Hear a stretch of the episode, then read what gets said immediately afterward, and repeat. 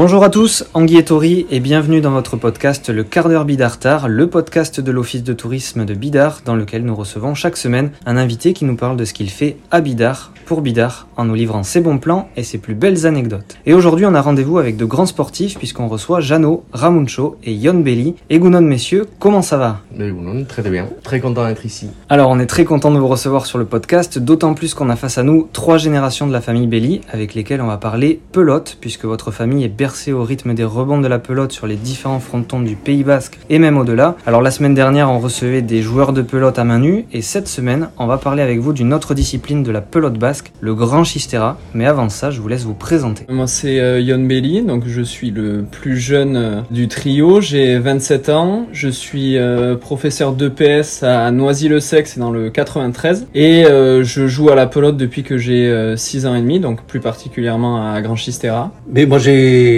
85 ans, donc à la retraite. J'ai commencé à jouer à la pelote à la Mernum, à Saint-Jean-Pied-de-Port, à la Goicheco, à l'âge de 10 ans et demi, 11 ans. Après, bon, euh, j'ai pris le Grand Chistera. J'ai été prof de gym. Et après, bon, ma, ma carrière s'est arrêtée il y, a, il y, a, à peu près 20 ans, au point de vue donc pelote. Et j'étais professionnel pendant 20 ans. Indépendant professionnel. Parce qu'à cette époque, il y avait encore des indépendants mélangés avec des professionnels.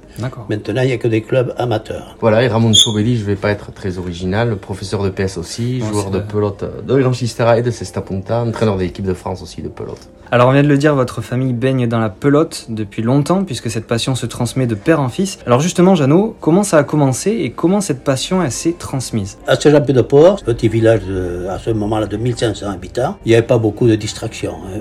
Il fallait faire du sport, il fallait chanter, danser, il fallait s'occuper de cette façon. Et je me suis lancé donc vers la pelote, mais euh, en faisant surtout du sport. J'allais courir, courir, courir, comme peut-être bêtement. Et puis après, le grand Chistar est arrivé, j'ai pris quelques, quelques galons et j'ai pris goût à la spécialité. Et quand j'ai su qu'il y avait des professionnels, je me suis dit, pourquoi ne pas rentrer dans cette catégorie-là? Et je me suis entraîné, entraîné, entraîné. Et puis ça m'a permis, un orgueil peut-être personnel, ça m'a permis, si vous voulez, d'avoir un objectif, d'aller vers le haut. Donc je me suis euh, entraîné sérieusement. Et puis ce sont des camarades qui m'ont fait connaître des professionnels avec qui j'ai joué pendant donc 20 ans. Alors vous êtes tous les trois investis au sein du club de pelote de Bidar, la Coach Racontez-nous un peu quelle est votre implication au sein du club pour participer à son bon fonctionnement ben, L'implication, c'est une, implication multiple, une implication euh, dans un premier temps de formation, de, de dirigeants, de choix d'équipe, une implication sportive. Ensuite, ça a été une implication de communication aussi en devenant commentateur au niveau, de, au niveau des parties, du mardi et du vendredi. Moi, pour ma part, ben, c'est surtout l'implication en tant que joueur. Je représente le club dans les compétitions et aussi euh, sur les parties qu'on fait euh, l'été pour le club de Bidart. Et après, je m'occupe aussi, maintenant, je fais quelque chose que faisait euh,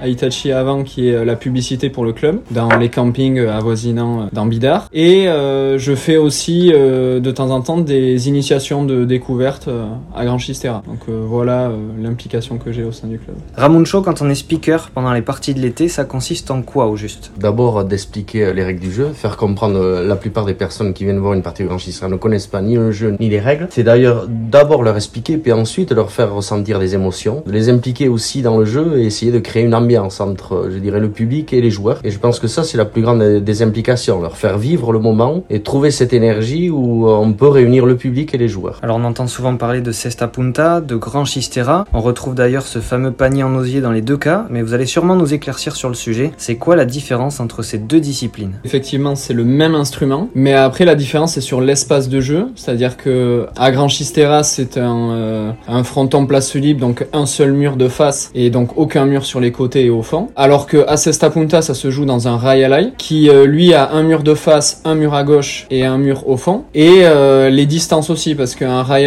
mesure, on va dire, entre 54 et 60 mètres pour les plus grands. Et un fronton place libre va jusqu'à 80 mètres, même si des fois ça arrive. Par exemple, la Guettari, il est plus petit. L'autre spécificité, c'est que la Cesta Punta, ça se joue à 2 contre 2, alors qu'à Grand Chistera, ça se joue à 3 contre 3. Et euh, bon, ça c'est un petit détail, mais à Cesta Punta, par contre, on joue avec un casque parce que la spécialité est quand même plus dangereuse, il y a plus d'effets avec les murs. Les pelotes aussi sont différentes, la fabrication est différente et les pelotes à Cesta Punta sont plus vives. Alors à Bidar, c'est surtout le grand chistera qui est pratiqué et c'est aussi votre spécialité. Alors est-ce que vous pouvez nous en parler un petit peu en nous présentant peut-être les règles du jeu? Et euh, bon, vous venez de le dire, le nombre de joueurs. En tout cas, on nous écoute un peu partout en France, donc je pense que nos auditeurs seraient intéressés de connaître un peu tout ça. Le grand Chistera est un jeu donc euh, trois joueurs qui se jouent avec une Chistera, 3 contre 3. Et pour schématiser un peu euh, le jeu, il y a deux avant et un arrière. Et euh, pour faire des comparaisons avec le jeu du tennis, vous avez un arrière qui joue un peu en fond du cours, qui maintient l'échange, et vous avez deux avants qui est en situation offensive. Et nous n'avons pas un filet, nous avons un fronton. Donc deux avants qui sont là pour marquer des points, et un arrière qui est là pour maintenir l'échange. Nous retrouvons un peu les mêmes règles que beaucoup de jeux de balle. Un affrontement entre deux équipes avec des situations offensives et des situations défensives. Alors pour ceux qui souhaiteraient découvrir, vivre et même ressentir l'ambiance d'une partie de pelote, quels sont les grands rendez-vous de l'été à ne pas manquer? Avec un peu de chauvinisme, euh, nous sommes à Bidart, donc je dirais les parties de Grand Chistera du mardi soir et du vendredi soir à Grand Chistera à Bidart, avec aussi euh, un trophée, euh, et je pense qu'il faut le signaler, un trophée Jean-Jacques Achoury depuis des années, en honneur de notre ancien maire, qui était aussi un ami, un amoureux de la pelote basque, décédé il y a quelques années, et où nous avons la chance d'avoir depuis des années les meilleurs joueurs de Grand Chistera de tous les clubs français, et où la compétition est vraiment de très haut niveau, et où on peut assister à de très belles parties. Et depuis cette année aussi, nous avons ce qu'on appelle des parties spectacles. Nous associons la partie de pelote avec un aspect, un petit théâtre vivant de plein air. Donc tous les mardis et les vendredis soirs à 21h au Grand Fronton Municipal. Et pour les autres alors qui aimeraient euh, carrément apprendre à jouer à la pelote, est-ce que vous avez des endroits à nous recommander pour apprendre les bases, s'initier, voire même débuter en club? Comme je l'avais dit euh, précédemment, euh,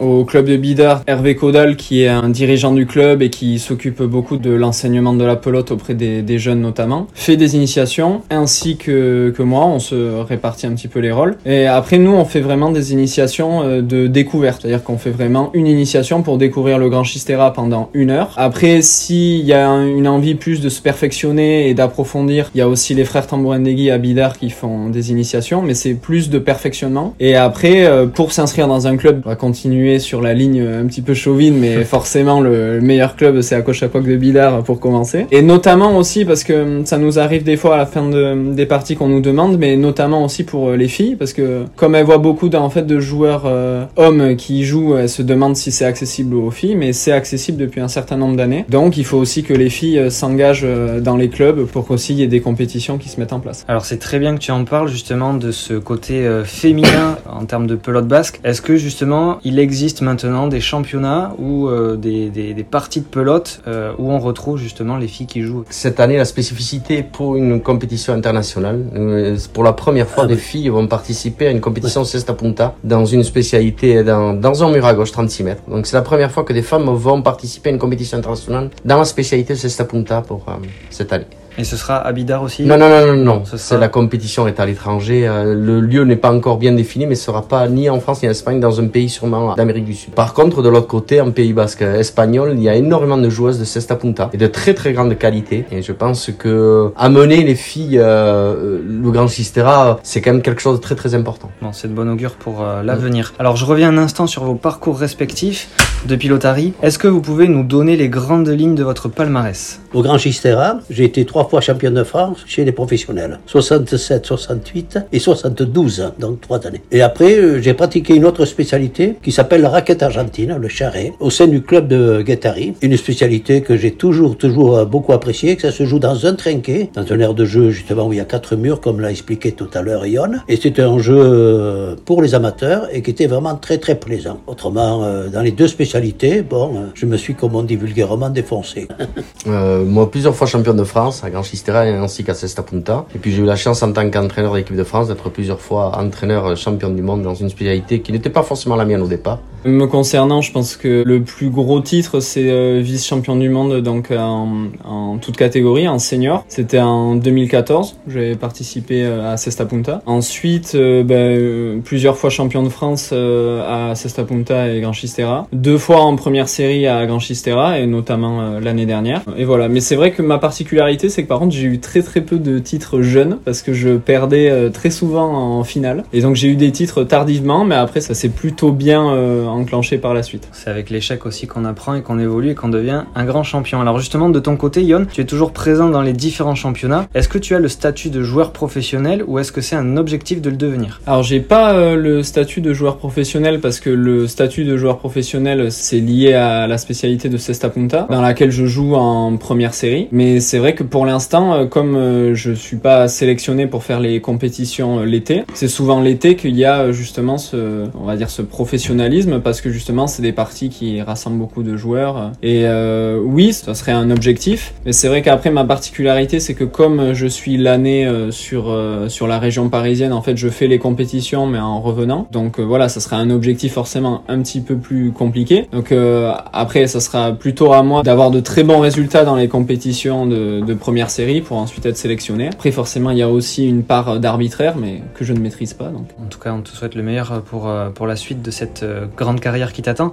Alors, comme on l'a dit, vous vous impliquez fortement dans la vie associative de la commune et on comprend évidemment l'amour que vous portez à Bidart. Mais si vous deviez élire votre endroit préféré du village, votre coup de cœur ou en tout cas l'endroit où vous vous sentez le mieux, ce serait où? Alors, moi, j'aurais le centre de Bidart, son église, le petit fronton, les deux bars, la mairie. Et puis, bon, et à 100 mètres de là, vous avez donc la chapelle, où on domine l'océan. Et après, l'autre, c'est le Eretega, la plage Eretega, qui a toujours gardé ce caractère vraiment sauvage. Pour ma part, euh, Hitachi euh, l'a donné, mais c'est vraiment mon, euh, mon endroit préféré, c'est le, le panorama qu'il y a à la chapelle de Bidart. À chaque fois que je, que je reviens, euh, c'est vrai que je viens ici, euh, ça fait un petit peu pèlerinage, mais parce que en fait l'endroit est magnifique, on voit l'horizon, l'océan, enfin c'est, un endroit que, que j'adore. Pour ma part, ça serait quelque chose qui a disparu, malheureusement, c'est le fronton de l'école publique de Bidart. Là où nous avons tous commencé à jouer à la pelote, parce que l'origine de, de la Costa c'est aussi l'école publique. C'est à l'école publique de Bidart que, que monsieur Tchegoyen à l'époque et monsieur Echeverry, monsieur Téchenet, euh, c'est de là que venait toute la source même de la Costa Quack de Bidart. Ces gens venaient euh, euh, à l'école pour euh, venir le chercher. Donc c'est d'abord ce fronton, après bien sûr le fronton municipal. Et puis comme depuis que je suis plus joueur, je surfe beaucoup, il y a, quand même un endroit qui est très bidartar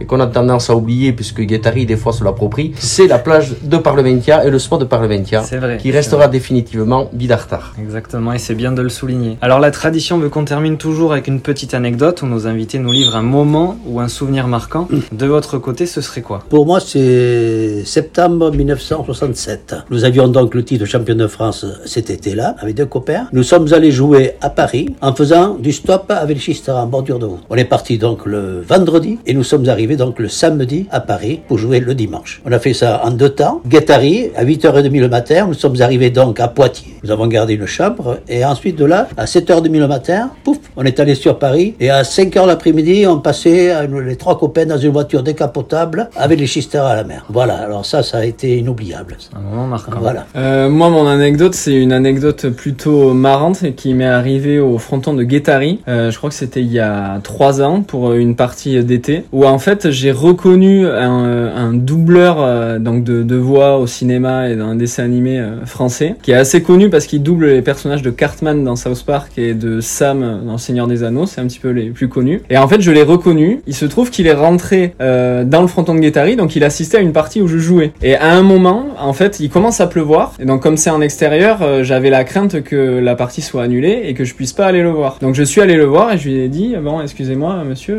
je crois vous avoir reconnu. Et donc, il était très surpris parce que généralement, comme c'est une voix, on le reconnaît pas. Et il se trouve que la partie a continué. Et en fait, pendant les points, quand par exemple je faisais une bonne action, euh, une attaque, etc., il prenait en fait la voix des personnages qui, euh, il me disait, euh, bien joué, euh, etc.